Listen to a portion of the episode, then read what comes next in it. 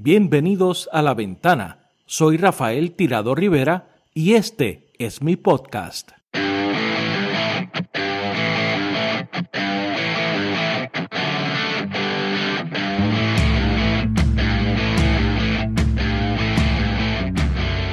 Bienvenidos al episodio 48 del podcast La Ventana Puerto Rico. Con este episodio damos inicio oficialmente a la quinta temporada de este podcast. Esta semana conversamos con la licenciada Alexandra Lúgaro, aspirante a la gobernación de forma independiente en el año 2016 y por el movimiento Victoria Ciudadana en el año 2020. Con la licenciada Lúgaro hablamos sobre cómo se produjo su primera aspiración, sobre las diferencias entre aspirar de forma independiente y a través de un partido político, cuáles fueron las claves de su éxito versus otras candidaturas anteriores como por ejemplo la de Rogelio Figueroa, sobre la conformación de una nueva alianza para las próximas elecciones, esto es parte de lo que nos dijo.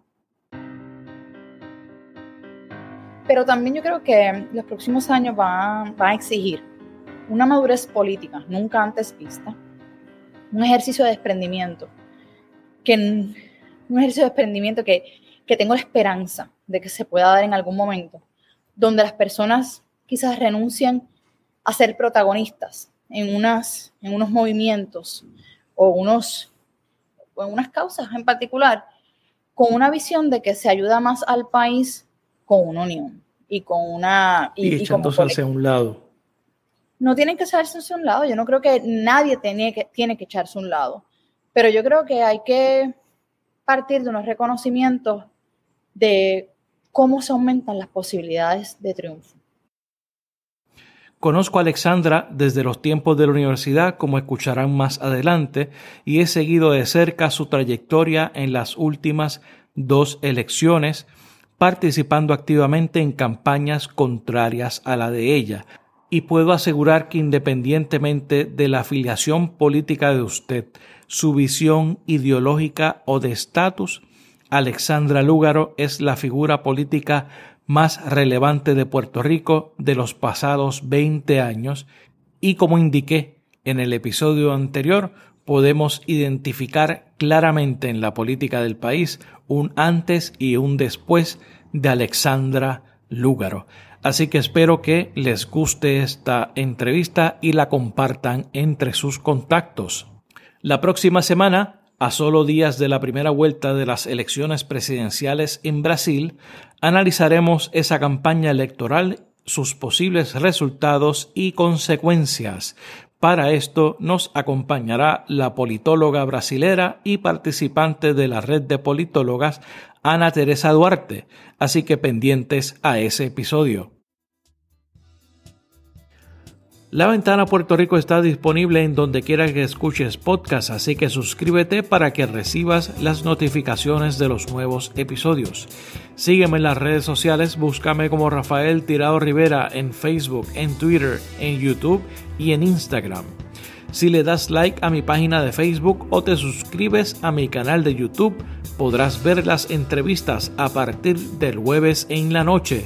O sea, ya está disponible la entrevista a Alexandra Lúgaro tanto en mi página de Facebook como en mi canal de YouTube. Suscríbete también a nuestro canal de Telegram, allí compartiré información complementaria al podcast, como por ejemplo el enlace al libro que nos recomienda la licenciada Lúgaro al final de este episodio.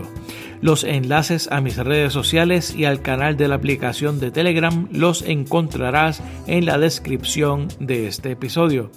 Así que ahora los dejo con la entrevista a la licenciada Alexandra Lúgaro. Alexandra Lúgaro, bienvenida a La Ventana. Saludos, gracias por la invitación, un placer estar aquí.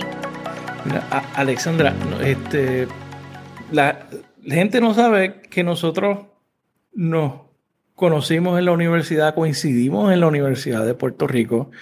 Eh, no, se puede decir que éramos los panas más íntimos, pero teníamos un grupo este, de amistades en común que, uno siempre eh, recuerda con, con mucho cariño. Este, de esos tiempos yo creo que la, la experiencia universitaria, yo siempre digo que es la mejor, eh, independientemente de las circunstancias y, lo, y, lo, que uno hace. Eh, yo estaba en ciencias políticas.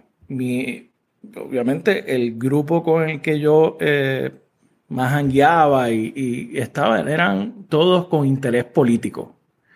Eh, no necesariamente de ser candidato, pero un interés político en las cosas del país. Yo creo la última persona que nosotros hubiéramos pensado que iba a transformar la política puertorriqueña, no solamente de ser candidata, sino que transformar la política puertorriqueña eres tú. De, tú tenías un plan ya en ese momento, eh, maestro. Yo me imagino que si usted, si, si recuerdas, la política nunca fue un área de interés que yo no, tuviese. Para nada. De hecho, yo estaba en ciencias naturales originalmente en química. Me muevo luego administración de empresas.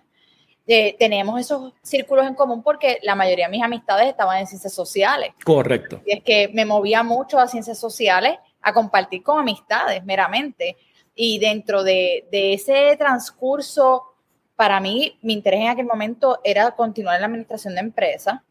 De ahí me fui a derecho no es hasta que yo comienzo a trabajar en proyectos de educación en las escuelas públicas del país que a mí es, desarrollo esta pasión por, por ver cómo mejoramos el sistema educativo y a la misma vez esta decepción y esta frustración por cómo estaba el sistema. Y cada vez que tocaba una puerta me topaba con que la persona que le tocaba decidir era una persona de la política. Y llegué a este momento en que dije, es que si yo quiero cambiar el sistema educativo me voy a tener que meter a la política porque este es de donde único se Era la vía. Era la vía. Realmente yo jamás, bueno, no tenía interés en la política al punto de que yo no era una persona ni de estar escuchando a M, ni de eh, programas de análisis, ni de estar activa en asuntos políticos. Yo recuerdo en, una, en alguna conversación eh, que tuvimos, tú dices, ustedes siempre hablando de política y de cosas, porque sí. Bueno, es que para mí en aquel momento, y, yo creo que eso es parte de la evolución que todos tenemos. Claro. Los temas nos comienzan a interesar, qué cosas levantan esas pasiones en nosotros. Yo conozco muchas personas que están en la política que cuando me siento a hablar con ellos o con ellas, toda la vida pensaron en ser candidatos o candidatos. sí, porque ese es como que un plan de vida y el objetivo de mucha gente. Y, y, en mi caso jamás fue un asunto de interés, simplemente llegó un momento en que vi, y, y, te puedo decir particularmente el momento exacto, cuando se dieron las vistas de transformación administrativa y operacional del Departamento de Educación, que las convocó el senador Eduardo Batia, yo recuerdo decir, contra, yo llevo más de 10 años trabajando en educación en Puerto Rico, yo sé exactamente lo que hay que trabajar, déjame pedir un turno en las vistas y sentí en todo momento que como yo no iba a ir allí a decir lo que ellos querían escuchar, no se me dio una oportunidad, traté por todas las vías, teniendo tanta evidencia empírica de más de 500 escuelas, y eso para mí fue una frustración. Yo dije, ¿sabes qué? No, hay que entrar entonces en el proceso político, hay que entrar allí a cambiar las cosas del proceso político, y es ahí cuando decido aspirar a una candidatura en aquel entonces. Todavía no había decidido que iba a ser la gobernación. Eso fue ya otro proceso. Pero en mi caso nunca fue una idea o una aspiración convertirme ni en política, ni en candidata, ni participar de los procesos electorales per se. O sea, que no había un plan maestro que tú habías dicho, este, de aquí al 2016 me voy a preparar para ser candidata a la gobernación. no, todo es parte de la, de la esperanza que uno tiene de que las cosas cambien, mezclada con la frustración de que no acaban de cambiar. Eso fue lo que me llevó a eso. ¿Y en tu casa se hablaba de política, se manejaba o era algo eh, mi mamá no hablaba de política. Mi mamá es una persona que tú le preguntas sobre política, no sabe absolutamente nada de política. Mi papá sí. Mi papá no hablaba de política per se, eh, eh, de estas personas que todo el tiempo hablan de política, pero mi papá es una persona que nos cultivó este sentido patriótico desde pequeño, donde hablaba de todos nuestros próceres, nos hablaba de Albizu, nos hablaba de, de todo lo que había tenido que hacer, del movimiento nacionalista, entonces este orgullo por la patria, por la bandera, mi abuelo eh, era del Partido Independentista, corrió para la alcaldía de Guayanilla como candidato al Partido Independentista.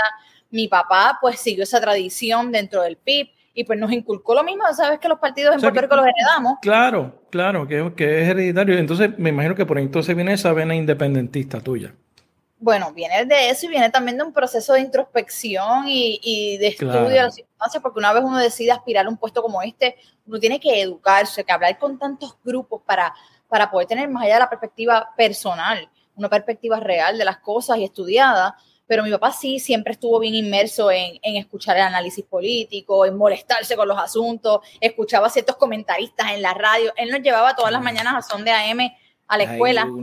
eh, WKQ, la hora exacta. Eh, pero, pero la realidad es que mi, mi padre particularmente contribuyó a, a un sentido de amor patrio que para mí fue bien importante en el proceso político, de uno saber por qué está ahí, por qué uno quiere aspirar a esto. Sí, que, que son que no es necesariamente lo que te empuja a la política, pero las razones por la cual uno hace ciertas cosas y, es como que lo, como dice en inglés lo, que está en the back of the mind, tú sabes.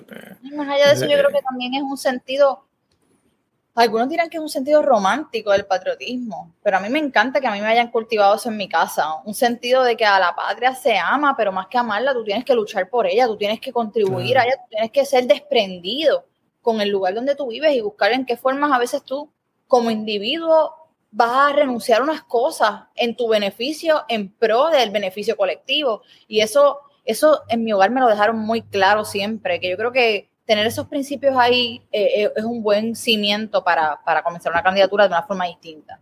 Claro. Y entonces tú me comenzaste a explicar que el próximo tema que quería entrar era cuál fue ese proceso eh, que te llevó una mañana a decidir, este, cuando te levantaste, oye, voy a correr para la gobernación no voy a entrar a ningún partido político, lo voy a hacer de la forma más complicada posible, que es a través de una candidatura independiente. ¿Cómo fue ese proceso, ese proceso mental eh, que, este, que te llevó hasta ahí?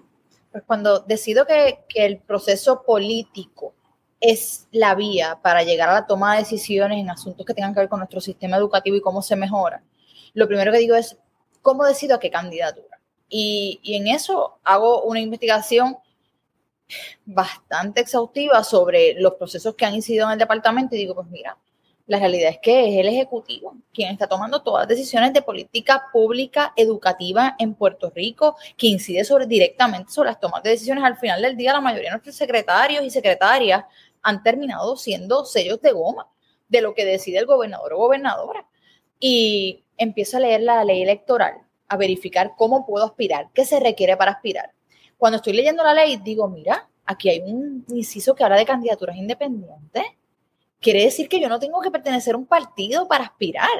Y para mí eso fue perfecto porque no me sentí identificada. Nunca, nunca te había sentido identificada con Bueno, yo había votado por el partido independentista eh, eh, en las elecciones que había podido votar. Igual, y, digo en partido independiente en su mayoría por candidatos de partido independiente porque siempre cruzaba líneas para votar por otros candidatos y candidatas no era de ir a rajar la insignia. No, me gustaba la idea de, cruzar líneas y votar por otros candidatos y candidatas, pero, pero en general la mayoría de los candidatos a los que le daba y candidatas a los que le daba la oportunidad eran los del Partido Independentista.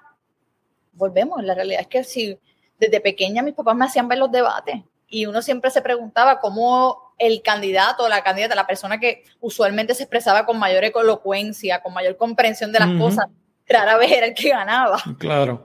Y dentro de ese proceso, pues decido aspirar como candidata independiente, conociendo los retos que eso presentaba. Porque cuando una, candidatura independiente me imponía la mayor cantidad de endosos para recoger, eh, los requisitos todos eran sumamente onerosos cuando los comparas a los de un candidato de un partido tradicional, sin contar con, con ya este, esto que todo el mundo dice, no vas a contar con la estructura de un partido, es imposible tener éxito sin la estructura, este miedo que le tenemos a que sin maquinarias no se pueda aspirar a un puesto político en Puerto Rico. Y la realidad es que en ese momento esta es la forma de hacerlo. Va a ser más trabajoso, pero yo no me voy a unir a un grupo que, que, con quien no estoy afines, porque por buscar cambiar el país no me voy a convertir en lo mismo que estoy criticando. Así es que decidí aspirar como candidata independiente y, y lo demás es historia. ¿Y, eh, y cuando, ¿Cuál fue esa primera persona que tú le hiciste acercamiento para, eh, mira, eh, estoy, tengo esta idea, creo que voy a correr para gobernadora, necesito que te unas, necesito que te unas a, este esfuerzo. cuando tú le decías eso a la gente, ¿cuál era la reacción? Pues mira, eh, mi, tengo que decir que por parte de mi familia, lo que es mi hermano, mis padres, me dieron un apoyo inmediato. Y eso es algo bien extraño, pero mis padres lo vieron como una súper, ¿sabes? Eh, ellos, bueno, bien comprometidos, mi hermano particularmente, más allá del compromiso, mi hermano me ayudó tanto en el proceso de campaña, porque eh, en un proceso donde tú eres candidato independiente, tienes que ponerte todos los sombreros habidos y por haber. Yo era mi directora de prensa, yo era mi directora de redes sociales, yo era la que manejaba la logística en todos los eventos, yo tenía que trabajar con mi plan de gobierno, tenía que estructurar los expertos que me iban a ayudar en cada uno de los temas y manejar todo eso. Así que mi hermano me dijo, yo me voy a encargar de la parte de diseño, el trabajo, lo que era logo, fotos, eh, redes sociales. Tuve un ejército de voluntarios que eso yo jamás hubiese logrado lo que se logró en esa candidatura si no fuera porque recabé la ayuda de la gente en las redes sociales y de momento me llegaron cientos de personas escribiéndome, yo soy diseñador gráfico, yo soy videógrafo, yo trabajo, yo soy CPA, yo trabajo en lo otro. Y de momento tenía gente para llenar todas las plazas que tendría una candidatura normal pero con voluntarios y voluntarias. Es como único se lograba eso y la verdad es que fue, nosotros llegamos a tener 5.500 voluntarios en la candidatura independiente. Era un ejército y la realidad es que gente bien comprometida que yo muchas veces me preguntaba, como yo nunca había estado inmersa en un proceso político electoral, nunca había militado activamente en un comité, ni, ni, ni visitado, ¿verdad? La, el, comité central de un partido. Claro, he hecho el, el peregrinaje que tienen que hacer los candidatos o las candidatas a gobernación. Es que todo para mí era nuevo y yo creo que hasta la forma en que lo hicimos era distinta porque no teníamos la mala maña de cómo se hace normalmente. Yo simplemente, pues mira, hay un proceso de endoso. Ok, yo lo estructuraba como si estuviera trabajando eh, un plan de trabajo para un proyecto. ¿Qué necesitamos? ¿Cuántos recursos? ¿Cuánto tiempo vamos a tener? ¿En qué horarios los vamos a trabajar? Y yo ver gente allí que trabajaba todo el día, de 8 a 5, 8 a 6 en su trabajo, y que de ahí salían a mi oficina a ayudarme con la campaña y se quedaban toda la noche, algunos hasta las 4 de la mañana, gente de todas las edades, no eran jóvenes, todo el mundo tenía una idea de que mi campaña eran solamente jóvenes, muchos adultos mayores, esa es la percepción. muchos adultos mayores y que, dedicaron día y noche a esa campaña. La verdad es que fue una cosa bien bonita y lo más bonito era escucharles hablar. Yo eh, caminaba entre ellos y los escuchaba, no, es que yo eh, voté PNP toda la vida, vengo de una familia PNP, o mis familiares de... Entonces, y el otro, ah, no, pues yo soy independentista, yo creo en eso. Y ver personas que históricamente habían militado en partidos que quizás tienen, vienen de unas tradiciones contrarias, pero ahí es que nos damos cuenta que podemos unos ser independentistas, otros estadistas, otros libres asociacionistas, otros ni les importa el estatus, pero compartimos unas causas en común, unas causas en cuanto a educación se refiere, en cuanto a salud se refiere, y ver lo bonito que era toda esa gente unida porque esas causas para ellos eran más importantes. Lo que pasaba con la educación, con la universidad, con el retiro, con, la, con, la energía, era más importante que seguir divididos por un asunto de estatus. Y eso fue, yo creo que unas lecciones más, más bonitas que yo me llevé de esa primera campaña. Sí, que, que ese es un, rompimiento con, la eh, lógica tradicional de, los partidos y de las candidaturas, de arremolinarse alrededor del tema del estatus o tal vez este, algún tema de, afiliación política o como tú muy, muy bien señalaste ahorita, eh, la cuestión familiar, ¿verdad? De, tradición familiar, este, de romper con esos esquemas. Eh, también me resulta interesante eh, la forma en que tú llevaste tu imagen, porque rompió eh, con el molde del candidato o la candidata tradicional, eh, yo me recuerdo, eh, yo no sé si era parte del plan crear, salir con estas fotos, con estas poses, no sé, para llamar la atención. Pues mira, hay unas cosas que la verdad es que surgieron de una forma, no, nunca fue un plan detrás de ellas en particular. Por ejemplo, las fotos iniciales. Las fotos iniciales crearon un montón de conmoción Sí, yo recuerdo eso. Y mucha gente tratando de adivinar cómo era uno, utilizando como criterio una foto. O qué es lo que está tratando de comunicar, qué es lo que quiere decir, por qué Usada pone la bandera así, por qué se sienta de esta forma. Entonces, eh, eh, habían cosas en las que, bendito, yo decía, qué pena, porque, por ejemplo, había fotos de esa, de esa camada de fotos originales, donde yo me reía. Muchas fotos, yo siempre me estoy riendo, pero las que decidí al final poner eran las que no me estoy riendo, porque yo decía, seria. Yo, dije, no puedo llegar en un momento donde estamos en una crisis social y económica con esta foto riendo, porque aquí no hay nada de que estar riéndose. Entonces, a la misma vez, no quiero abonar a, esta idea de que esta que se cree, mi universo, de modelito, ella, de a que viene tanta sonriente.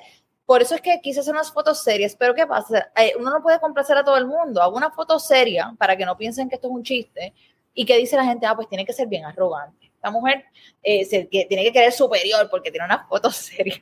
Y pues, y, nada, en, en, en el proceso político uno tiene que escoger sus batallas y dentro de la percepción mediática, para mí fue bien difícil el poder ripostar una imagen que se quiere lograr de la mujer, donde muchas veces se faranduliza una candidata mujer. Para mí, no solamente fue, ha sido, todavía es aún dentro de mi rol actual. Es bien difícil luchar con cómo tratan de farandulizar a la mujer en todos los medios de comunicación. Yo iba a hablar de mi propuesta económica y me preguntaban si yo usaba bikini o traje baño completo. Yo quería hablar de, cómo iba a trabajar con la Junta de Control Fiscal y me preguntaban si yo me hacía los rizos yo misma o si eran naturales. Entonces, el problema con eso es que uno contestando una pregunta sobre estos temas en un medio, pues ¿qué pasa? Los otros medios lo agarraban. El Lúgaro dice que ella usa bikini para la playa, ese era el titular. Entonces, la gente en los comentarios, ah, ¿qué me importa a mí si tú usas bikini? para eso tú vienes a hablarme de esto. Y es como que yo no estoy hablando de eso. Eso no fue lo que yo vine a hablar de eso. Me preguntaron sobre eso. Y entonces el otro medio maliciosamente viene y lo agarra. Claro. Y, y llega un momento que, que, luchar para que vean a uno con seriedad, para que realmente evalúen a uno de sus méritos, para que evalúen las propuestas que uno está presentando, no por quién las presenta, porque yo, yo aseguro al día de hoy que si cada candidato se pusiera una bolsa de cartón en la cabeza en los debates, y nadie supiera cuál es cuál y nos eh, pusieran una máscara en la voz y al final mandaran a la gente a escoger quién es el mejor candidato, los resultados serían totalmente distintos a como resultan en las elecciones. Pero muchas veces no buscamos ver los méritos de los candidatos, no buscamos evaluar sus propuestas, sino que nos fijamos a qué partido pertenecen. ¿Pertenecen al partido de mis padres? ¿Pertenecen al partido que me dijo que me va a dar trabajo? Eh, hay, hay, unas hay unos asuntos no relacionados con la calidad de un individuo o con la calidad de sus propuestas que a veces tienen mayor valor a la hora de votar. Y yo creo que eso es una de las cosas con las que hay que buscar cómo seguir rompiendo.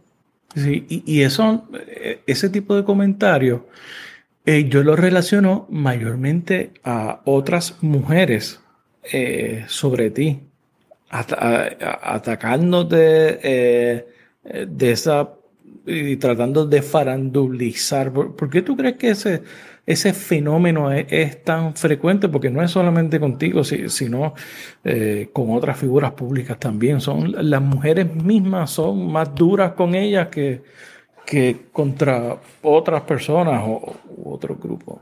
Yo creo que Así como esa frase que la usan para muchas cosas oh, distintas. y, te, y te, pregunto, ¿fue tu percepción también? Sí, ¿Sientes mi percepción también? definitivamente. Y, y, tengo que decir que, que, era doloroso, porque doloroso lo percibo porque la gente se cree que uno tiene un cuero bien heavy, pero la realidad es que llegar y ver comentarios de tantas mujeres incorrectas en su percepción sobre uno y que piensan que uno es algo totalmente distinto a lo que uno es solamente anclándose en una foto, anclándose en, su percepción, ver personas que decían, en nada, pues eso es demasiado bueno para ser verdad, algo, algo, algo tiene que esconder.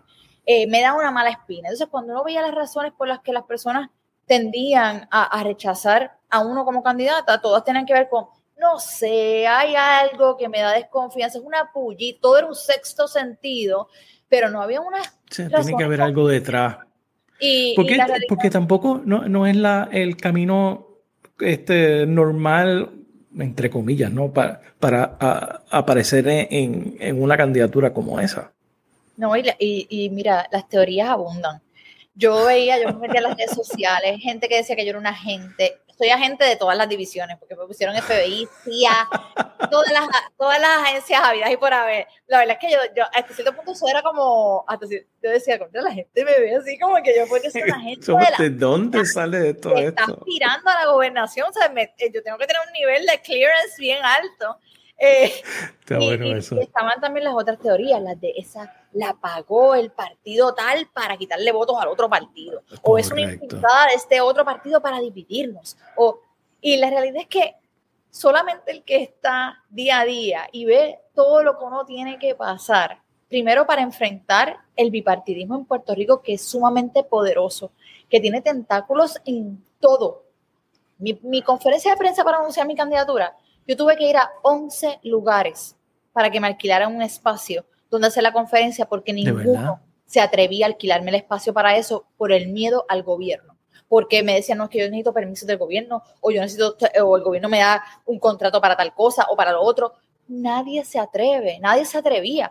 Vine a hacerlo en el colegio de abogados porque el, colegio, de abogados, eh, yo soy abogada, tengo un derecho a, a, si pago, ¿verdad? Poder alquilar el espacio del colegio. Y con todo eso el colegio me llamó. Y me dijeron, necesitamos que hagas hincapié en que esto nos representa, el colegio, que esto es algo independiente. Y, y la realidad es que todo lo que uno tiene que enfrentar en el proceso por tratar de cambiar las cosas, el que lo ve día a día sabe que no hay precio que compre eso, no hay quien a mí me pague por pasar todo ese sufrimiento, por exponer a mi familia, a mi hija. La vida completa cambió para toda mi familia y, ellos no pidieron estar ahí. Yo fui la que me antojé de querer buscar cambiar el país desde la política, pero ellos también pagaron ese precio. Y, y aunque abundan las teorías, yo creo que, que, es importante lo que el país vio que era posible lograr, porque yo crecí en un ambiente donde nos decían que era imposible vencer a los partidos tradicionales donde decían que era imposible usted aspirar como candidato independiente y lograr más de cierta cantidad. Todo era este discurso de la imposibilidad de las cosas. Y yo creo que el ver, bueno, desde el 76 no se veía, el 76 el PIB logró un 5.76%. Eso fue lo más que logró una tercera fuerza política, ¿verdad? En nuestra historia moderna. Y de un 5% brincar con una candidatura independiente sin maquinaria, sin uso de fondos públicos, sin el dinero, hacerlo a pulmón, con un ejército de gente donando de su tiempo, sin una sola persona en nómina, todo el mundo donando su tiempo y llegar a un 11.13%, eso fue una gran muestra de que, mira, exponencialmente, mira todo lo que crecimos. Imagínate cuánto podríamos lograr con las estructuras, con el financiamiento y con la educación. Claro está, la educación va a ser clave, pero, pero yo creo que a pesar de todas estas teorías y de, y de esas críticas, se logró un montón. Y poco a poco, pues, uno se va ganando la confianza de la gente, incluso la gente que tenía dudas, que le tiraba a uno. Yo creo que no hay mejor cosa que la acción para ganarse el respeto de las personas y que eventualmente puedan decir, tú sabes que yo pensaba eso de ella, pero, pero conocí su trabajo, la conocí o visto lo que... No así. Y poco a poco, es que también estamos, nos han decepcionado tantas veces que yo ni siquiera culpo a los que desconfían, porque es que nos han cogido tantas veces que, que ya, ya el instinto nos llama a la incertidumbre. Tú no, tú no, definitivamente no fuiste la primera persona que intentó. Eh, hubo unos intentos anteriores. yo creo que el, ejemplo clásico, yo creo que es Rogelio. Eh, que obviamente él, salió con, con, un partido, pero e, es eh, el primer rompimiento de esas estructuras. ¿Qué tú piensas que fue diferente para ti o, porque tú, yo pienso que fue, no ganaste la gobernación, aspiraste en dos ocasiones, pero yo pienso que fue exitoso. ¿Por qué, tú le, le daríamos eh, a ese proceso, lo llamaríamos como algo exitoso versus los demás intentos anteriores, lo del MUS, el mismo PPT? Pues yo no puedo decir que los intentos anteriores no fueron exitosos, porque sería medirlos meramente con números en torno a un número de votos. Claro, no sería justo necesariamente. no sería justo, porque yo creo que para que se den unas cosas en términos eh, numéricos, que podamos entonces eventualmente irnos a, a, los números como muestra final de quién gana y quién no gana, pero hay que entender que para que se den unas victorias a nivel numérico se requieren unos cimientos, de unas cualidades, de unas circunstancias que se tienen que dar. Y yo creo que todos estos movimientos y candidatos previos sí fueron exitosos en comenzar a lograr esos cimientos. Eh, para mí la, la, carrera a cambiar, a transformar a Puerto Rico no es una carrera corta, no son 100 metros, es un maratón. Y es un maratón que no lo va a correr un solo individuo o una sola organización, es un maratón que requiere un relevo, donde cada uno corre cierto tramo, logra unos objetivos y le pasa el batón al próximo tramo yo creo que los movimientos emergentes que se dieron en Puerto Rico en la última, en la última década, yo creo que la candidatura de Rogelio fue fundamental para comenzar, para, para comenzar a abrirnos a otras la candidatura histórica, un hombre negro eh, que montó una organización.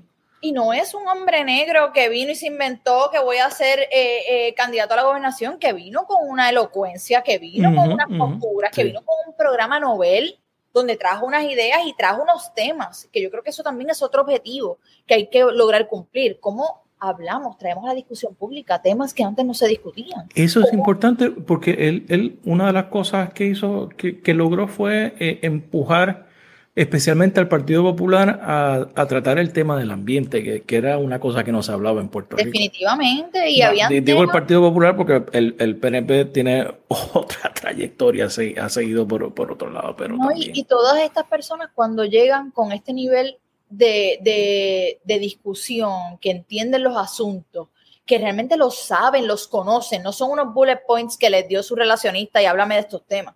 Cuando tienes una persona que realmente domina un tema, eleva el nivel del debate. Y eso nos beneficia a todos como país, porque el poder tener discusiones profundas sobre las cosas, perspectivas distintas, realmente abona que tengamos mejores soluciones y que las personas empiecen a cobrar conciencia sobre unos procesos. Así que ciertamente todos estos partidos emergentes, las candidaturas como las de Rogelio, tuvieron un efecto sumamente importante que de no haber estado, probablemente mi candidatura independiente no hubiese tenido ese éxito. Claro. Y eso yo tengo que reconocerlo y agradecerle a todas esas personas que se tiraron al ruedo con lo sacrificado que es, como dije anteriormente, para lograr esos, esos primeros tramos y correrlos y correrlos bien. Y en el caso de mi candidatura en particular, yo creo que tuvo el éxito que tuvo por varias circunstancias. Número uno, las redes sociales fueron fundamentales. Que no existían en, en eso. Que no existían, no solamente no existían. Yo recuerdo cuando yo comencé mi candidatura, yo busqué mucha literatura sobre cómo utilizar las redes sociales para okay. la política.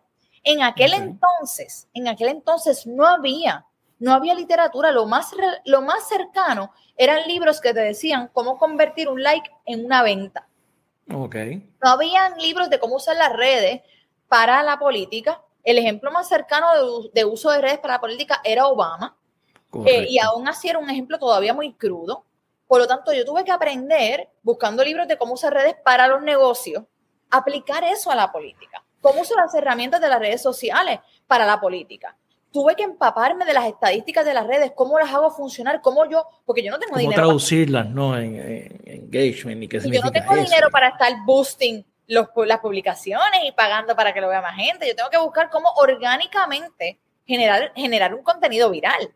Y para eso entonces tengo que recurrir a un montón de herramientas y tuve que aprender muchísimo en el proceso. Y yo creo que sin las redes jamás hubiésemos visto ese resultado porque ¿qué me permitían las redes? Uno, usar el tiempo de una forma más eficiente.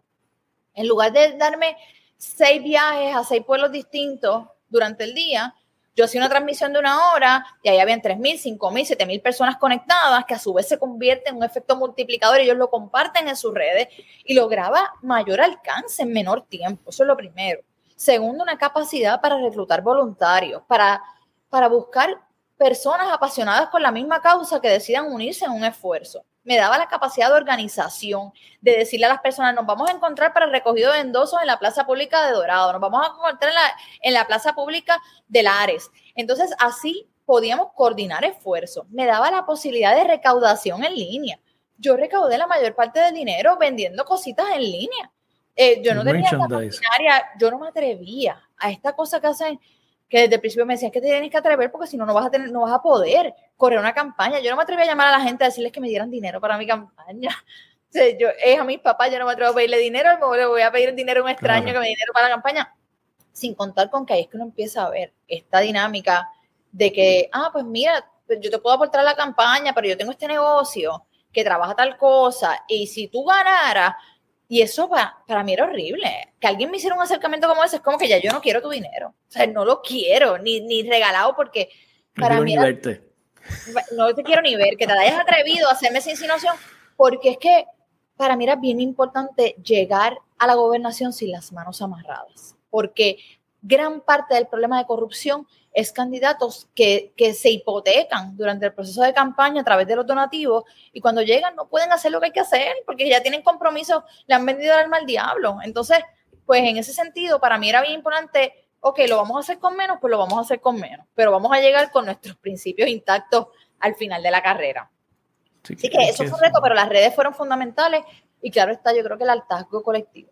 Yo creo que Puerto Rico, a medida que pasan los años, cada vez estamos más hartos, cansados de lo que está pasando, cada vez la frustración es más. Y yo creo que niveles tan altos de frustración nos generan la capacidad de romper con lo que hemos hecho toda la vida y decir, ¿tú sabes qué? ¿Qué tengo que perder? Si he hecho, si he votado de la misma forma toda la vida y no he visto resultados distintos, que, que use este voto para darle una oportunidad a algo distinto. ¿Qué puede cambiar? Si al final como quiera no está cambiando nada. Y yo creo que esa combinación de factores permitió el éxito de esa candidatura y posteriormente de la creación de un movimiento que logró cuatro candidatos a nivel eh, nacional en la legislatura, 27 eh, legisladores municipales, una alcaldía, de, eh, casi una alcaldía en la ciudad capital. Yo creo que, que, son factores que se van acumulando y esto fue un tramo más. Yo creo que el próximo tramo, para los que le toque correrlo, pues ciertamente los resultados van a ser mayores. De, de, eso vamos a hablar ya mismo. Este, quiero regresar un poco. Lo, yo estaba en esa, esa primera campaña tuya, yo estaba en otro de los equipos. Yo estaba obviamente en, la campaña de David Bernier y veía todo eso que tú decías, yo lo estaba viendo desde el otro lado. Eh, la cantidad de gente que se pegaba a, los a, los lives, eso, eso, la gente se volvía loca, pero ¿por qué no hacemos eso? Yo, lo, que pasa es que yo creo que hay otras cosas que están detrás de eso también. Eh, otros factores. Y, y, también percibía de que cada ataque que salía en contra de Alexandra Lugaro era eh, como un huracán que se iba fortaleciendo en el proceso. Yo, pero llega el momento le decía a, los compañeros, pero ustedes no se dan cuenta que cada vez que sale algo eh, de ella eh, en contra, eh, era como fortalecer más a, esa figura y, darle más peso y más valor en, el proceso y le llegaba más gente y cada vez más gente se pegaba. ¿Por qué tú crees que ese fenómeno de que esos ataques eh, te, fortalecían a, ti como candidata y, y también lo proyectabas como persona también. Pues yo creo que primero fallaron, y digo fallaron porque quienes intentaron llevar a cabo esos ataques fallaron en que eran ataques injustos, eran ataques que no podían sostener, y lo que hacían era crear un clima donde como candidata me victimizaban, porque fue tanto el nivel de ataque en un momento dado, al principio fue ah, bienvenida, bienvenida a la nueva candidata, pero cuando vieron una atracción, pues los, los, ataques eran desmedidos de todos los flancos, de, los, eh, de todos los flancos. Entonces, eh, más allá de, que fueran los partidos atacando a una candidata, se convirtió en las instituciones atacando a una candidata, en, en cómo para todos... Que es de lo que la gente está harta. entonces, claro, entonces uno poder ir de frente. Yo, y yo en ese sentido hubo dos cosas que, que para mí eran importantes. Uno, la autenticidad. Yo no iba a dejar de ser quien yo era para poder ser una candidata. Y para mí eso fue importante desde el principio porque una de las cosas que yo resentía de los candidatos que yo había visto el resto de mi vida era cómo eran candidatos enlatados, cómo hablaban de una forma que nosotros nunca hablamos. Pueblo de Puerto Rico, estamos... ¿por qué me estás hablando así? Tú hablas así en la sala de tu casa. ¿Y a quién le habla? O sea, y, y, yo dije, no, yo no voy a hablar así.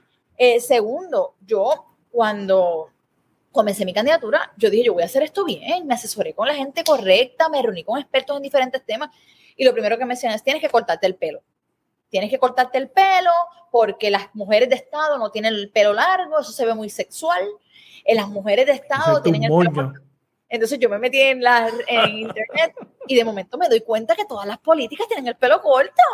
Y yo decía, ¿qué es esto? Y yo decía, yo le dije, no, yo no me voy a cortar el pelo.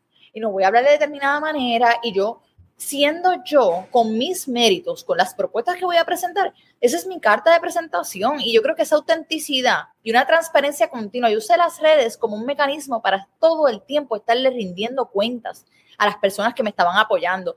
Voy a rendir un informe al Contralor. Miren, aquí está el informe, esto es lo que dice, aquí así fue que recaudé el dinero. No puedo someter el informe hoy.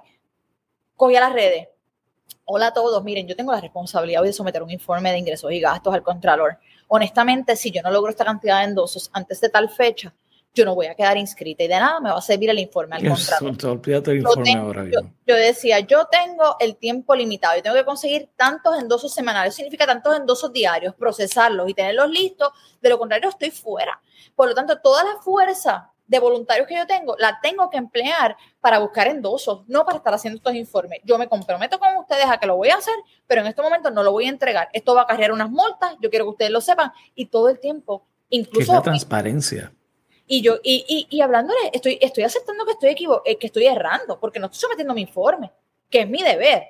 Y eso es algo importante que es que nos hemos criado un ambiente donde el político no se atreve a aceptar que ha errado o no se atreve a aceptar que en el orden de las prioridades, el poder cumplir con una prioridad va a necesariamente ser, va, a determinar incumplir con otra. Y en el momento donde Puerto Rico vive y tiene que escoger entre una cosa y otra, pago o pago las pensiones o incumplo con la deuda, pues yo creo que es importante decirle a la gente, ¿sabes qué? Yo sé hacer ese grado de priorización. Yo puedo establecer mis prioridades y al final cumplí con todos mis informes, no tuve ni un solo señalamiento, informé el 100% de mis donantes, cosa que jamás se había hecho en la historia política de Puerto Rico. Me dieron 28 centavos, 28 centavos están ahí registrados y quién me lo dio, porque me negué a aceptar donativos anónimos, aun cuando tenía derecho a hacerlo, pero quería que la gente supiera, ¿sabes? Que si yo como candidata independiente con un equipo de voluntarios lo puedo hacer y puedo identificar a toda la gente que me dio 10 centavos, 18 centavos, pues esta gente con esta super maquinaria y todos esos millones tienen los recursos también para ser transparentes con sus donativos. Y luego de esa, eso es importante lo que, lo que plantea, eh, para, que la gente eh, sepa ¿no? el, el, el trabajo todo el trabajo administrativo que requiere una campaña y hacerlo mucho más eh, sin esa estructura, sin esa maquinaria que, se le llama.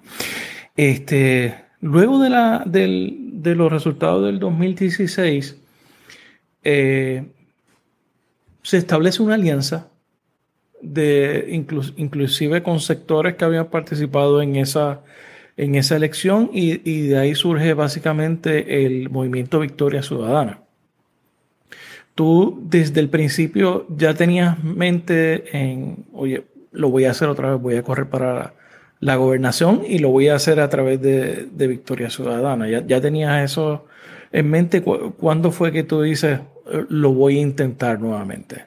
Mira, con este grupo de gente ahora. Tengo que decir que no, que no lo tenía en mente. Eh, después de que uno corre una candidatura independiente y uno tiene unas ciertas libertades es difícil moverse a un modelo colectivo, donde ahora no soy yo tomando todas las decisiones, era mucho más rápido. Si yo quiero reaccionar a un tema, eh, eh, tal gobernador eh, pasa su informe de presupuesto, yo cojo las redes ahora mismo y digo lo que pienso del informe de presupuesto. Claro, porque es tu posición, respondes tú.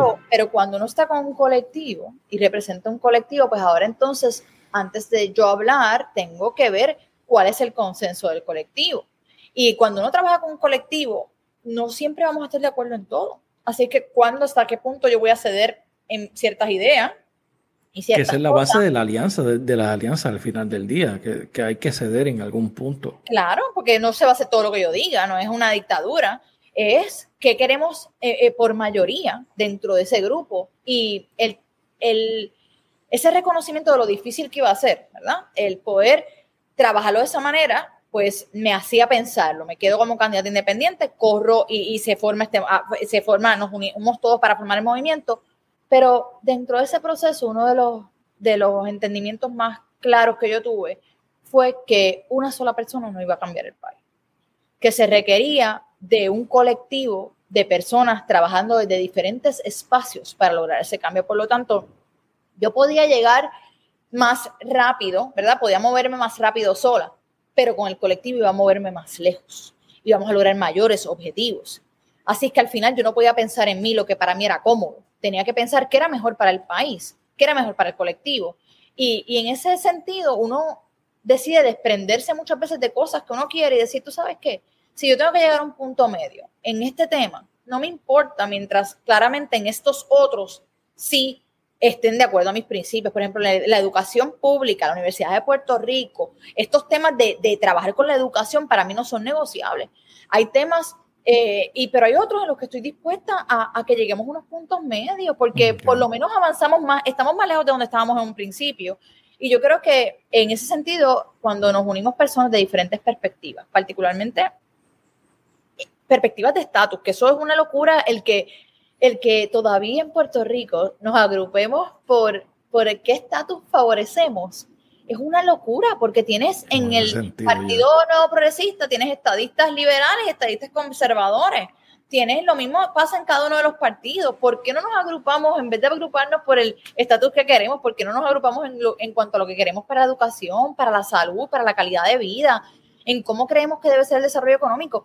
seguimos agrupados por algo que realmente no nos representa y que no hemos logrado cambiar en décadas, en vez de movernos a cosas que nos urgen que inciden directamente en nuestras vidas todos los días.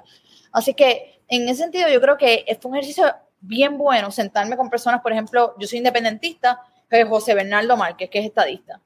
Sentarnos en una misma mesa y, ver que estábamos de acuerdo en todas las posiciones en cuanto a qué hay que hacer con la corrupción, qué hay que hacer para medidas de transparencia, que, eh, sentarme con, con Manuel Natal, que es libre asociacionista, pero estamos de acuerdo en cuanto a la educación, sentarme con Rafael Bernabe, que era mi contrincante en las elecciones anteriores y sentir que más allá de que tengo tantas cosas en las que estoy de acuerdo con Rafael Bernabe, que le admiro y que le respeto porque trabajar con él es otra cosa. Cuando uno se sienta a trabajar con una persona y ve cómo se desempeña y cómo ejecuta y cómo y lo, y lo laborioso que es, pues la realidad es que nos abre unas puertas a reconocer que la única forma de mover a Puerto Rico adelante es con alianzas, no solamente alianzas político-electorales, alianzas entre sectores, alianzas entre personas de diferentes orientaciones sexuales, de diferentes credos, de diferentes ideologías políticas, pero la unión debe ser la clave en Puerto Rico y, es triste que la mayoría de los procesos lo que fomentan es la división. Y la división nos pone mucho más lejos de un objetivo de cambiar cualquier área, ya sea educación, ya sea salud. Mientras sigamos divididos es muy difícil avanzar las diferentes causas. ¿Tú, sientes que tuviste eh, que abandonar ciertas posturas eh, para acomodar el resto de, las personas que se integró al, movimiento o, tú lo visualizas como, qué sé yo, como, como una evolución eh, intelectual o luego de haber visto los problemas de cierta forma, que qué sé yo, eh, por ejemplo, comentarios que habías hecho anteriormente en relación al servicio público o la consolidación de recintos de la Universidad de Puerto Rico. ¿Cómo fue ese proceso? Mira, fue, un híbrido, fue una mezcla de cosas. Hubo eh, asuntos que fueron de, más bien de compromiso, que uno dice, tú sabes que yo quisiera, en mi caso yo tengo la ventaja de que no era, no era que se quedaban, que, que simplemente se extendían de lo que yo hubiese hecho. En mi caso era que usualmente se quedaban cortos, porque yo hubiese querido, yo soy bien negros y blancos, ¿sabes? A mí no me gustan las zonas grises. Nos vamos con la legalización full blast o olvídate, no nos vamos. Y, y, en, y en ese sentido, yo soy un poquito más bold eh, y en la política pues eso choca mucho. Pero en otras áreas fueron asuntos de evolución, de que uno aprende, de que uno escucha, de que uno está en contacto con otras realidades y dice, contra, me había equivocado y, y qué bueno, porque si yo fuera la misma persona que era hace cinco años, pues que, habría cambiado, que habría aprendido, que habría... Pero en Puerto Rico tendemos a pensar que el político que cambia de opinión, ¿qué le, le hacemos? Le pegamos la etiqueta de que es inconsistente. Inconsistente. Aunque se lleva el país enredado en esa, en su visión y esté equivocado, pues tiene que ser el, tipo que dice que por ahí es que va, pues nos vamos. Eh, otros dicen, no es una veleta, va para donde vaya el viento. Pero usted sabe, yo me siento bien tranquila de, reconocer que me equivoqué en ciertos temas, que aprendí de otros temas y que no solamente aprendí, que aprendí de personas que llevan toda su vida luchando en diferentes áreas, sentarse como una Mirna Conti, que es una ambientalista de toda la vida, que no es una ambientalista de escritorio, que ha estado en cada lucha ambiental de este país, es un privilegio y uno aprende tanto sentarse con, con Rafi Bernardo otra vez que a mí me da risa, uno iba a una manifestación con él y él te decía, la primera vez que se hizo esta manifestación fue en 1992. Nos reunimos tantos estudiantes, tantas personas, y entonces eh, eh, es pensar, esto se hace todos los años, y Rafi estuvo aquí la primera. Entonces, y, y yo creo que eso pues, Probablemente lo organizó. no lo dudo, y llevó los sandwichitos también. si me oyes, Rafi, me, mata. Eh, no, pero la verdad es que, y yo creo que eso es algo que también tenemos que trabajar el purismo. ¿Cómo hablamos de, ah, pero ¿Dónde estaba este el año pasado? Y ahora llega la lucha. en lugar de recriminar a las personas porque de momento llegaron a una lucha de una causa, porque no les abrazamos y decimos, qué bueno que llegaste. Olvídate, no me interesa dónde estuviste los últimos 10 años, pero qué bueno que llegaste a unirte a esta causa tan importante, porque no podemos pretender que todo el que, el que esté en estas causas de cambiar el país, que son muchas, hayan estado toda la vida en los mismos. Muchos no recibieron esa educación en sus hogares para tener conciencia sobre la importancia de estas luchas o la importancia que tienen los mecanismos de protesta o la importancia que puede tener un mecanismo de fiscalización adecuada, pero vamos aprendiendo y no nos pueden penalizar porque en un momento desconocíamos una cosa. Yo creo que, que ha sido un proceso híbrido, un proceso de compromiso, fue un proceso de aprender, de evolucionar y también fue un proceso de desprendimiento, porque yo creo que cuando se trabaja con un movimiento, particularmente le puedo mencionar como candidato a la gobernación, la candidatura a la gobernación coge los palos de todas las candidaturas. Y eso es bien diferente a una candidatura independiente. En una candidatura independiente yo me hago responsable de lo que yo diga, de lo que yo haga. Pero si tengo un candidato, una candidata que en un medio regional dijo X o Y cosa y le cayeron encima, yo tengo que cargar con como candidata y básicamente proteger al resto de los candidatos y candidatas para que no, no, no, no los agolpeen y protegerlos y, tratar, uno, de clarificar el asunto. Dos, eh, si, si se equivocaron, aceptarlo. Mira, sí, porque yo creo que para mí eso fue una carta siempre bien importante. No vamos a tapar las cosas que se hacen mal. Si algo se hace mal, uno va de frente rapidito, no espera nada de tiempo, no es que vamos a esperar dos días, no, no, no, vamos de frente rápido a decir esto no se hizo correctamente, lo acabamos de arreglar. Pero, pero el proceso político electoral yo creo que es importante que refleje la posibilidad de un proceso, de una candidatura electa. Por eso para mí era bien importante en todas mis acciones como candidata y como parte de un movimiento, reflejar cómo sería de ser gobernadora, cómo yo trabajaría con la gente de ser gobernadora, cómo asumiría responsabilidades, cómo aceptaría cuando me he equivocado, cómo sería de transparente. Y yo creo que eso es algo a lo que tenemos que empezar a movernos, a exigir de los candidatos en el proceso en que son candidatos y candidatas las actuaciones que esperamos de líderes electos. Eh, para la próxima elección se está hablando de, una nueva alianza, de, la conformación de una nueva alianza de diferentes personas, diferentes sectores. Eh, ¿Cómo tú ves esa posibilidad? ¿Quién, eh, tú piensas que debería ser la persona para liderar ese proceso? Yo creo que en cuanto a los procesos de alianza deben ser las mismas organizaciones, los mismos individuos, quienes trazando unos objetivos y unas metas en común decidan si quieren pertenecer o no a, un, a una organización, ¿verdad? O, no necesariamente una organización, yo creo que pueden haber causas comunes que se establezcan en los procesos y quizás ese es el primer paso. ¿Cómo no se busca de una crear una entidad, organismo que los aglomere a todos, sino comenzar a trabajar causas individuales en las que podamos decir, tú sabes qué, en esto estamos de acuerdo, vamos a adelantar un proyecto en cuanto a esto. O vamos a trabajar juntos en una estrategia mediática para adelantar esto. Y así vamos cobrando una, una credibilidad, una confianza unos en otros, sin sentir que estamos renunciando a la identidad personal, sea como individuo o como organización. Yo creo que eso es algo a lo que hay que hacerle frente.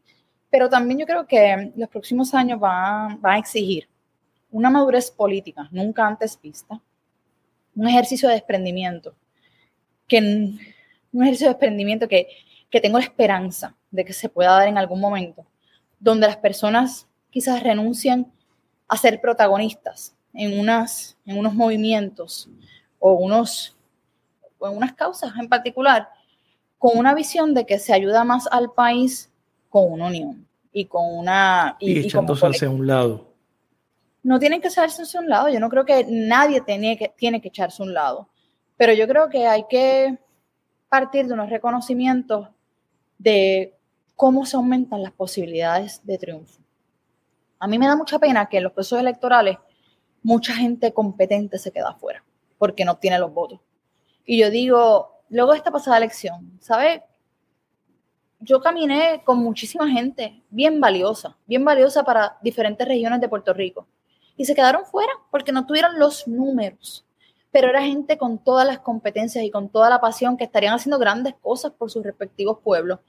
Y uno piensa de cuánta gente nos privamos por no tener los números. Al final, ¿cuánto logramos para el país si los que están tomando decisiones no son los más competentes o los que más o los que realmente tengan un deseo de, mejorar nuestras condiciones de vida. Y, y, por eso yo creo que no podemos plantearnos meramente, vamos a hacer este ejercicio de conciencia, hay que buscar cómo estratégica y matemáticamente lograr los números para una victoria electoral, porque sentando personas en esas sillas de toma de decisión es como único cambiamos el país desde la parte político-electoral. Y eso requiere un ejercicio de decir, estadística matemáticamente, ¿Cómo logramos los números frente a lo que eran los partidos tradicionales? Ah, pues ¿cuánto se requiere? Son tantos votos. ¿Cómo se logran esos votos? Vamos a dividir la masa crítica de las personas que están en contra de estos sistemas. ¿Cómo podemos buscar realmente decir, mira, vamos a, vamos a sentarnos y, y quién tiene mayor oportunidad de lograr esto o lo otro? Y se trabaja de esa manera.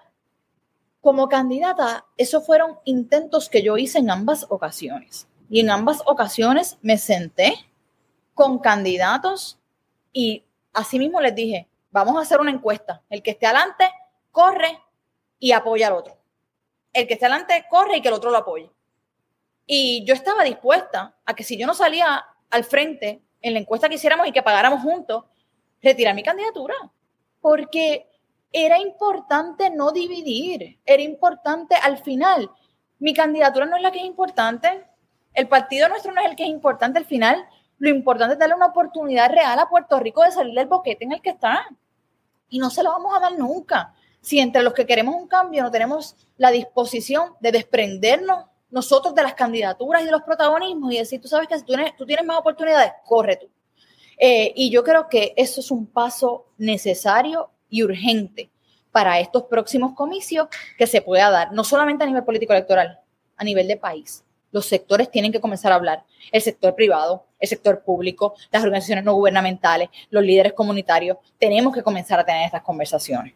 Que, eh, es bien, bien complejo, porque lo que tú dices, hay gente que tiene que dejar aspiraciones a un lado, eso requiere este, cierta madurez política, ¿no? Y cierta eh, más allá también, eh, también tiene mucho que ver, y, para ser justa con, todas estas personas y, estos otros movimientos, la ley electoral está diseñada de forma tal que muchas veces estas personas tienen que tomar la decisión de correr para darle eh, perpetuidad a sus organizaciones. Por darle un ejemplo, eh, Partido Independentista pues no es tan fácil como, como que el candidato o la candidata digan, pues mira, no, vamos, yo no corro porque la ley electoral está diseñada para, uno, exigirte una candidatura a la gobernación si quieres quedar inscrito. Claro. Así que si no tienes un candidato o candidata a la gobernación, no puedes aspirar como partido. ¿Y qué pasa? Estás dejando un montón de gente fuera que aspiran como candidatos dentro de ese movimiento porque no tienes esa candidatura. En segunda instancia, hasta eh, la ley electoral está hecha de una forma que perpetúa la permanencia de los dos partidos tradicionales, tanto a nivel institucional en la Comisión Estatal de Elecciones como dentro de las diferentes áreas administrativas. Cuán difícil se le hace a alguien que viene de afuera. Igual en términos de representatividad. ¿Cuánta representación puede tener un candidato independiente dependiendo de la, cantidad de votos que haya obtenido o un movimiento emergente? Claro. Eh, ¿Qué, te parece la forma en que uno de los partidos que mencionamos, el Partido Independentista, manejó el tema de la, del, acoso ¿no? Eh, laboral? Que, eh, ¿Qué piensas de la forma en que se manejó eso por parte del PIB? Y, ciertamente por Juan Dalmau. Mira, yo, eh, a mí me gusta ser más una persona de proveer soluciones que de estar señalando eh, cuando algo se hace mal o no. Yo no conozco las circunstancias particulares de estas personas. Sí, en mi caso, puedo decirle, yo creo que es sumamente importante la credibilidad que les damos a las víctimas, particularmente en este tipo de casos, eh, cuando vivimos en un sistema donde es tan difícil salir a decir que uno ha sido acosado. Una víctima que se atreve a hacerlo, sujeta al escrutinio público, sujeta a todas las críticas, yo le doy un valor y un peso a eso. Y yo creo que dentro de la forma en que el Partido Independentista, y lo digo con mucho respeto, yo creo que se debió haber manejado con mayor premura, número uno. Creo que el tiempo que se tomaron fue irrazonable y se debió haber tomado con mayor premura. Y yo creo que hay situaciones en las que uno con mucho dolor tiene que tomar decisiones difíciles, difíciles y tajantes para ser consono con los principios que uno promueve. Y, y es más difícil cuando uno toma decisiones públicas fuertes con gente que uno respeta, con gente que uno quiere. Y, y uno tiene que volver a pensar, como dije ahorita, uno tiene que pensar que no se trata de mi candidatura, no se trata del movimiento que yo represento, se trata de la oportunidad que yo quiero darle al país. Eso siempre tiene que ir primero. Y yo quiero darle a Puerto Rico la oportunidad de un país donde las mujeres se atrevan a salir a denunciar a quienes les acosan y se atrevan a hacerlo de forma libre. Y por tanto, yo tengo que ser consona con mi postura de que yo le creo a la víctima, de que le apoyo en el proceso y de que cualquier persona que incurra en ese tipo de conducta está fuera. Punto. Puede ser mi amigo, le puedo respetar, puedo pensar que es una eminencia, puedo pensar que puede contribuir al país en grandes cosas, pero aún así, si incurre en ese tipo de conducta, consona con mis principios, tiene que estar fuera, no hay cabida.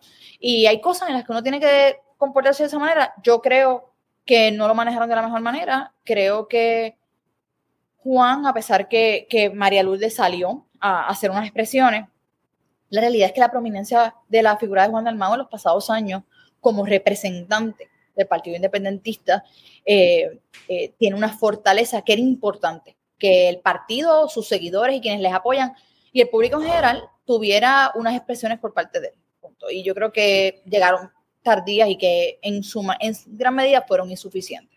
Pero como dije, quiero también decir que yo no estoy eh, al tanto de todas las instancias que ocurrieron. Dicen que nadie sabe lo que hay en la olla más que la cuchara que lo menea.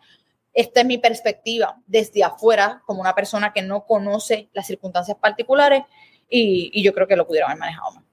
Pero tú también desde afuera y teniendo contacto eh, con grupos, con personas, con gente, eh, ¿tú crees que inhabilitaría a Juan Dalmau a ser el líder de esa alianza. Eh, la forma en que se manejó esto, no necesariamente porque tú lo, lo descalificas, sino por, por el daño que se le ha hecho a, la figura de Juan. Yo no soy quien para determinar quién puede liderar o no una alianza. Yo creo que corresponde a los integrantes de esa alianza tomar una decisión en consenso sobre quién debe ser la persona que la lidere, si es que escogen que sea una persona quien lidere esa alianza, no un grupo, no una... Yo creo que hay diferentes formas de organizarse ya. El, el, mundo entero se está moviendo fuera de estas estructuras jerárquicas, donde hay alguien que es el líder y los demás. Yo creo que, que pueden haber muchos líderes, pueden haber muchas personas que organicen país y que, y que promuevan desde diferentes trincheras las causas necesarias para cambiar las cosas. Así que eh, yo no estoy en posición de ser quien decida descalificar a, a una persona de, una posición. Por el contrario, yo creo que cada persona debe aspirar a lo que le nazca en su corazón y lo que quiera hacer por el país y al final debe ser el, pueblo el que escoja a, quien le cree, a quien respalda. Y, yo creo que estamos viviendo una era de cancelación terrible. Los políticos estamos en, ante el ojo público todo el tiempo.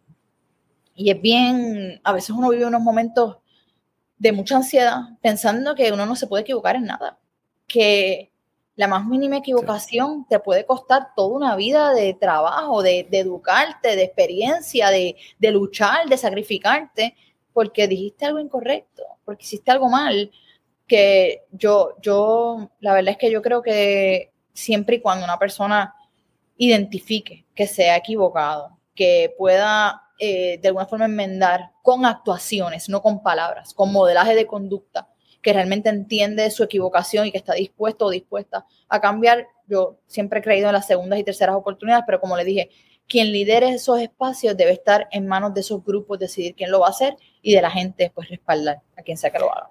Tú estás ahora en Foundation for Puerto Rico. Eh, estás viendo al país desde otra perspectiva, estás trabajando con organizaciones, eh, estás trabajando con, obviamente, organizaciones comunitarias del, tercer sector.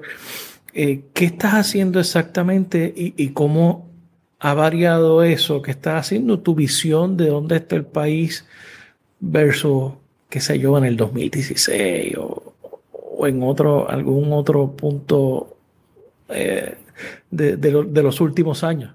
Pues en la fundación yo estoy como líder, eh, director ejecutivo y líder de política pública del Centro de Innovación. Desde allí estamos trabajando diferentes iniciativas de forma paralela. La primera es lograr medir cómo está el ecosistema de innovación en Puerto Rico. Sabemos que aquí carecemos de datos y estadísticas y tomar decisiones sin datos es sumamente, no solamente difícil, es irresponsable. Que ese es el pan nuestro de cada día en este país, que todas las decisiones se toman sin datos y tampoco se miden después que Sin ningún tipo de orientación o métrica que nos permita saber si estamos adelantando, si no estamos adelantando, en qué áreas tenemos que trabajar más, en qué áreas tenemos unas ventajas sobre las cuales podemos capitalizar. La realidad es que no existía eso, por lo tanto nos dimos la tarea de colocar a Puerto Rico en lo que es el índice de innovación global. El índice de innovación global mide a los países en términos, en términos de 82 variables distintas. Puerto Rico no había sido medida, medido dentro de esas 82 variables, así que buscamos un grupo de investigadores, economistas, para poder trabajar el tema de para cada uno de esos factores medir a Puerto Rico y ver dónde figuraríamos en ese índice en cada una de esas partidas. Los resultados fueron sorprendentes y nos permiten ahora medir dónde estamos parados en cada una de las áreas y poder continuar haciendo esto año tras año para que los diferentes sectores, yo lo veo como, como eh, esto de adopta una carretera. uno ve un letrerito y alguien se encarga de la carretera y le hace un jardín yo aspiro a que podamos tener diferentes organizaciones que adopten estos indicadores. Hay un indicador de cantidad de mujeres en profesiones, ingeniería, eh, ciencias. Pues mire, es un indicador que podría adoptar la Universidad de Puerto Rico decir, tú sabes que nosotros vamos a adoptar ese indicador, nosotros vamos a aumentar el número de mujeres para que Puerto Rico mejore ese número. Tenemos el Fideicomiso de Ciencias, podría adoptar otros indicadores. Tenemos diferentes industrias que podrían adoptar otros indicadores. Eh, eh, ubicarnos en las primeras 3.000 universidades, Puerto Rico estuvo ubicada en las primeras 3.000 universidades. Ya no tenemos una sola universidad ubicada ahí. Eh, ¿Qué tenemos que trabajar para eso? ¿Qué alianzas tenemos que lograr para que nuestra universidad se vuelva a ubicar en ese lugar? Los índices de logística, los índices de las industrias creativas, del cine, hay tanto que podemos trabajar. Además de eso, estamos trabajando centros de innovación, creando centros de innovación fuera de las áreas metropolitanas, desde acceso a banda ancha, tecnología, eh, lo que es toda la realidad virtual en las áreas de Manatí, Yabucoa, Orocovis, Aguadilla. Y la idea es poder crear espacios donde las comunidades, donde los empresarios, donde los estudiantes puedan recibir destrezas de futuro que no las estamos ofreciendo en la escuela ni en las universidades. Y más allá de eso, darles un acceso a una tecnología que va a ser necesaria para derechos esenciales. La, la educación se va a mover a la educación virtual, la medicina, la telemedicina, tenemos la economía digital.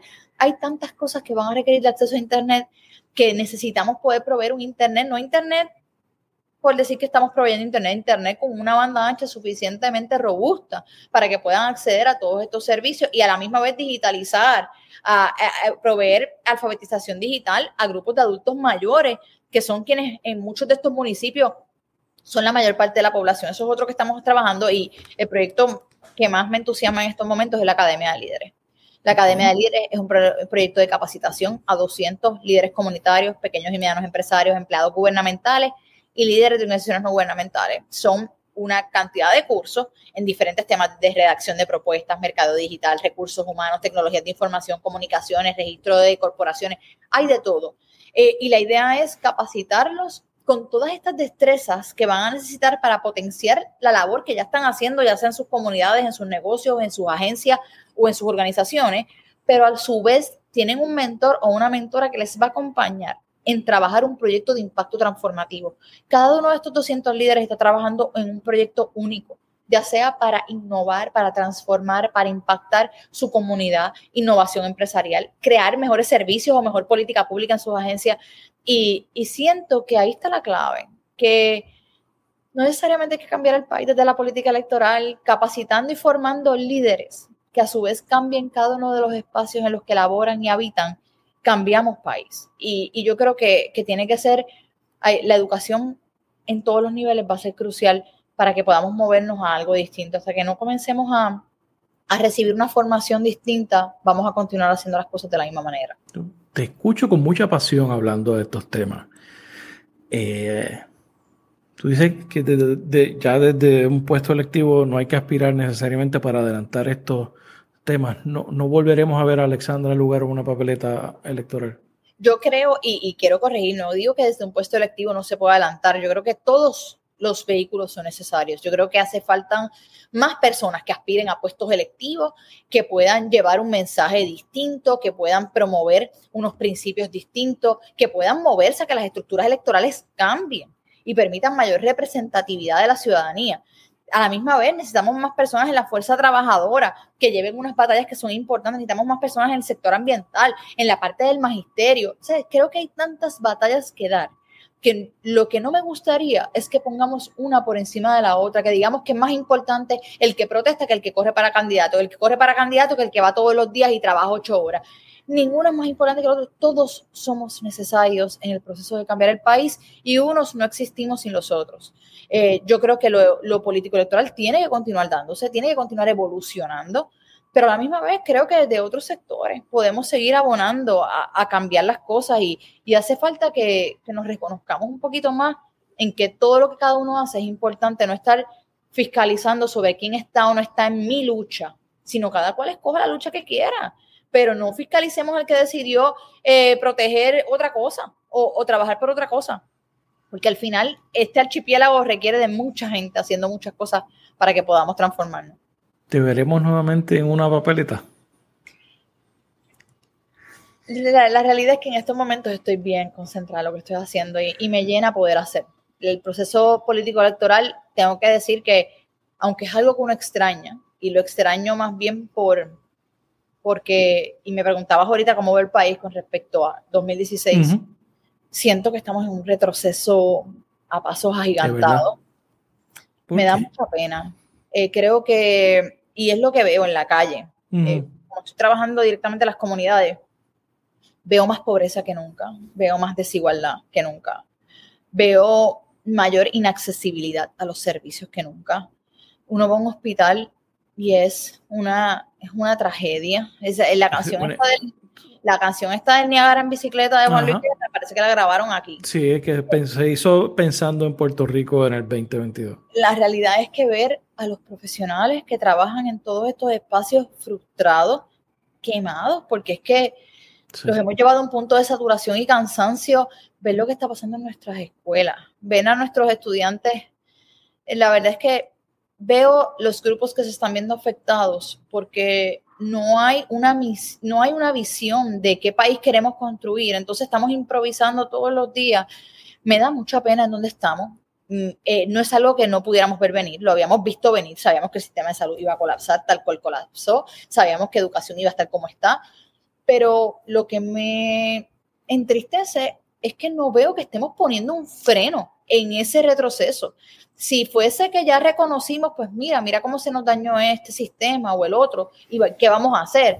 Pero siento que continúa eso en proceso. En el caso de salud, una fuga de profesionales absurda. No vamos a poder competir con lo que le están ofreciendo a los estudiantes en otros lugares. el, el caso de ciencias médicas y su posición ante la desacreditación y cómo el, los recortes en presupuesto van a afectar a la Universidad de Puerto Rico, la percepción que tenemos de la universidad y cómo hemos permitido unos recortes adicionales en la universidad. En la universidad no la podemos ver como un modelo de negocio, de ingresos y gastos, la universidad es un modelo de inversión que necesitamos invertir en ella porque es lo que nos va a dar rendimiento y el capital humano para mover. El país es el motor de Puerto Rico y en lo social ni se diga. Creo que uno lee los comentarios en las redes sociales y, es bien triste en términos de el machismo estructural que hay en el país, cómo se justifica estos casos de violencia de género, cómo estos casos de violencia de género cada vez son más horrorosos, más crudos, más fuertes, más fuertes y, y cómo nos hemos deshumanizado.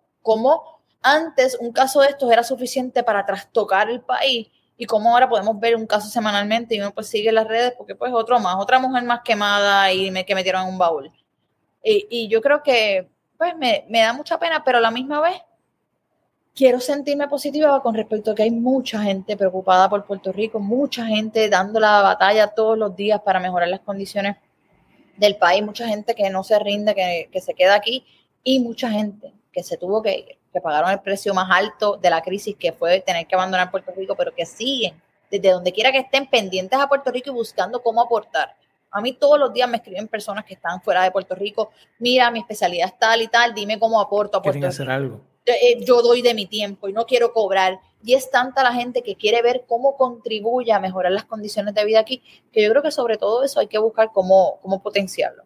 A mí la, imagen del colapso eh, que tú describes, eh, la, la, resume, no sé si viste la semana pasada esta persona que mataron, creo que fue en Santurce, que la gente empezó a sacarle este, los collares eh, y, las prendas y el dinero. Eso, es increíble eso, el, deterioro que, se está dando, porque ya no no es solamente en educación, que es lo que te trajo originalmente al tema político, sino es que en todos los renglones ah, se ha visto un colapso y un retroceso. En ese sentido estoy muy de acuerdo contigo. Es una tormenta perfecta de condiciones porque ya no solo la educación, ahora es la educación, la pobreza, la desigualdad, el, problema de salud mental que tenemos en Puerto Rico. Que es terrible, nadie habla de ese tema. sustancias, el sin hogarismo. Eh, son tantas circunstancias unidas y que no podemos hablar de esto como un problema simple donde lo resolvemos arreglando una de ellas. Esto es un problema que tiene unas complejidades y muchas variables que inciden sobre lo que estamos viviendo, que hay que crear un plan de trabajo para atenderlas todas a la misma vez. Hay que aprender a masticar chicle y caminar a la vez en Puerto Rico porque el deterioro que estamos viendo, lo que vamos a ver es que ese deterioro no va a crecer de forma lineal, va a crecer de forma exponencial cada año las condiciones de criminalidad, de desigualdad, de pobreza, de este deterioro humano que estamos viendo cada vez van a ser más acentuadas. Y como único le pones un freno, tienes que trabajar con el tema de educación, tienes que trabajar con el tema de salud mental, tienes que proveer servicios más allá de San Juan, Ponce, Mayagüez, tienen que llegar esos servicios a otras partes del archipiélago. Y en estos momentos la inaccesibilidad de los servicios en Puerto Rico es una cosa crasa y lo vemos no solamente solamente en todo, en salud física, lo vemos en servicios, transporte público, la verdad es que no, nos estamos quedando bien atrás. ¿Cuál tú piensas que es tu legado?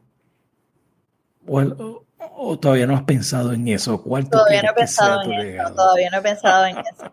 Eh, honestamente lo que quisiera es dedicarme a hacer el bien, buscar cómo contribuir en todo lo que esté a mi alcance y que de ese modelaje de conducta, de ser una buena persona y una persona que, siempre busca cómo ayudar a este lugar donde vivimos, que, yo adoro y que mi papá me enseñó a amarlo tanto, que ojalá de ese modelaje otras personas vean eso y digan, yo quiero ser ese tipo de persona, yo quiero ser una persona que no solamente pues trabaje para que le hace sentir bien, pero, pero nunca he pensado en tal cosa como dejar un legado. He pensado en ser una buena persona y ayudar a otros y, y que lo que se pueda quedar lo que pueda trascender la persona de uno y se pueda quedar a los demás, pues ojalá pase así. Bueno, Alexandra, ¿qué estás viendo? ¿Qué nos recomienda en Netflix, en Amazon? ¿Qué estás leyendo? Eh, tengo un libro, este, este sí, voy a hacer esta recomendación, no lo tengo aquí. Estoy leyendo un libro, se llama Exponential Organizations. Ok. Me tiene fascinada. Este libro habla de las últimas décadas, las organizaciones, ¿verdad? No solamente negocios, organizaciones de todo tipo que han crecido, que han muerto, cuáles han logrado unos crecimientos sumamente rápidos y qué caracterizan a estas organizaciones. Y la verdad es que es bien impresionante eh, cómo el mundo se está moviendo y cómo tenemos que estar pendientes de lo que sea que hagamos en nuestra vida personal o en nuestros negocios o nuestras organizaciones para permanecer vigentes, para saber que el mundo está cambiando muy rápido y cómo beneficiarnos de estructuras ya existentes. Por darles un ejemplo, eh, Uber ahora mismo es la compañía de transporte más grande del mundo y no posee un solo vehículo. Exacto. Airbnb es el hotelero más grande del mundo y no posee una sola propiedad. Eh, tienes eh, aplicaciones que se han montado sobre otras aplicaciones, aplicaciones que se han montado enteramente, pues mira, todo el mundo tiene un GPS en el celular, pues mi aplicación yo la voy a montar sobre la existencia de GPS y la accesibilidad a recursos dependiendo de la localidad. Y, yo creo que tenemos que empezar a pensar en Puerto Rico como si la materia prima nos sale tan cara por las leyes de cabotaje, por los procesos de importación, cómo pensamos en otras tecnologías y en otras formas de desarrollar la economía que partan de montarnos en otras plataformas existentes y que podamos darle a nuestra gente oportunidades de sueldos más competitivos, de mejor calidad de vida. O sea, yo creo que es un efecto exponencial, pero tenemos que empezar a mirar distinto y estas organizaciones están mirando al mundo de forma distinta. Ya no contratan personal para trabajar determinada cosa. Claro. Hacen una convocatoria a nivel global y dicen, estamos buscando un algoritmo que nos ayude a mejorar Allstate, por ejemplo. Allstate crea una competencia para mejorar el algoritmo de los seguros que ofrecía. Y creó la competencia y en tres días lograron lo que les hubiese tomado nueve años y lo que les hubiese tomado millones y millones y así lo están haciendo compañías de celulares, eh, compañías de... Ahora mismo hay una, eh, creo que Japón está buscando hacer un mapping de las neuronas del cerebro para entre d cada neurona y cómo se mueven, les tomaría, eso es lo que les tomaría millones de años hacerlo. Pero gracias a un montón de gamers que se han ofrecido voluntariamente a estos estudios, han logrado ya eh, como 143 millones de neuronas para parear, eh, las en de 3D. Y estas personas mientras juegan contribuyen a unos objetivos científicos. Y, y cómo todo este tipo de cosas, lo que hay que es pensar de una forma distinta, porque ya hay personas se estima que en los próximos años la cantidad de personas con tiempo disponible fuera de lo que hacen, eh, la, cantidad de horas disponibles que hay allá afuera es infinita. Si pudiéramos buscar cómo inspirar a las personas para unirse a diferentes causas, proyectos y, aportar, la humanidad podría estar avanzando mucho más rápido. Yo creo que en Puerto Rico tenemos ese potencial, porque aquí somos unos fiebros, somos súper creativos. Yo lo que creo que hace falta es esa motivación para que la gente diga, ¿sabes que yo quiero ser parte de ese proyecto, que cambiemos lo que está pasando a nivel ambiental en, eh, la, en la estructuración de la zona 3D de Culebrita, en los arrecifes? Pues yo voy a participar de eso. Pero pues tenemos que, buscar cómo inspirar a las personas y cómo unirlos a estos grupos. Si, me envías el enlace, lo comparto en, el canal de Telegram como, como una recomendación. Este, eh, Alexandra, ¿algo que quieras añadir? nada, el agradecimiento por el tiempo. Hace tiempo estoy, estoy modosita, hace tiempo no cogí una entrevista, pero de verdad. no, súper bien. Pero, pero gracias por la oportunidad y por el tiempo y siempre la vuelven. Un placer verte otra vez. Alexandra Lugaro, gracias por estar en la ventana. Gracias a ti. Gracias por escuchar este episodio de La Ventana. Sígueme en las redes sociales, búscame como Rafael Tirado Rivera en Facebook, en Twitter, en YouTube y en Instagram. La Ventana es una producción de Change Lab Media para Rafael Tirado Rivera. Hasta la próxima.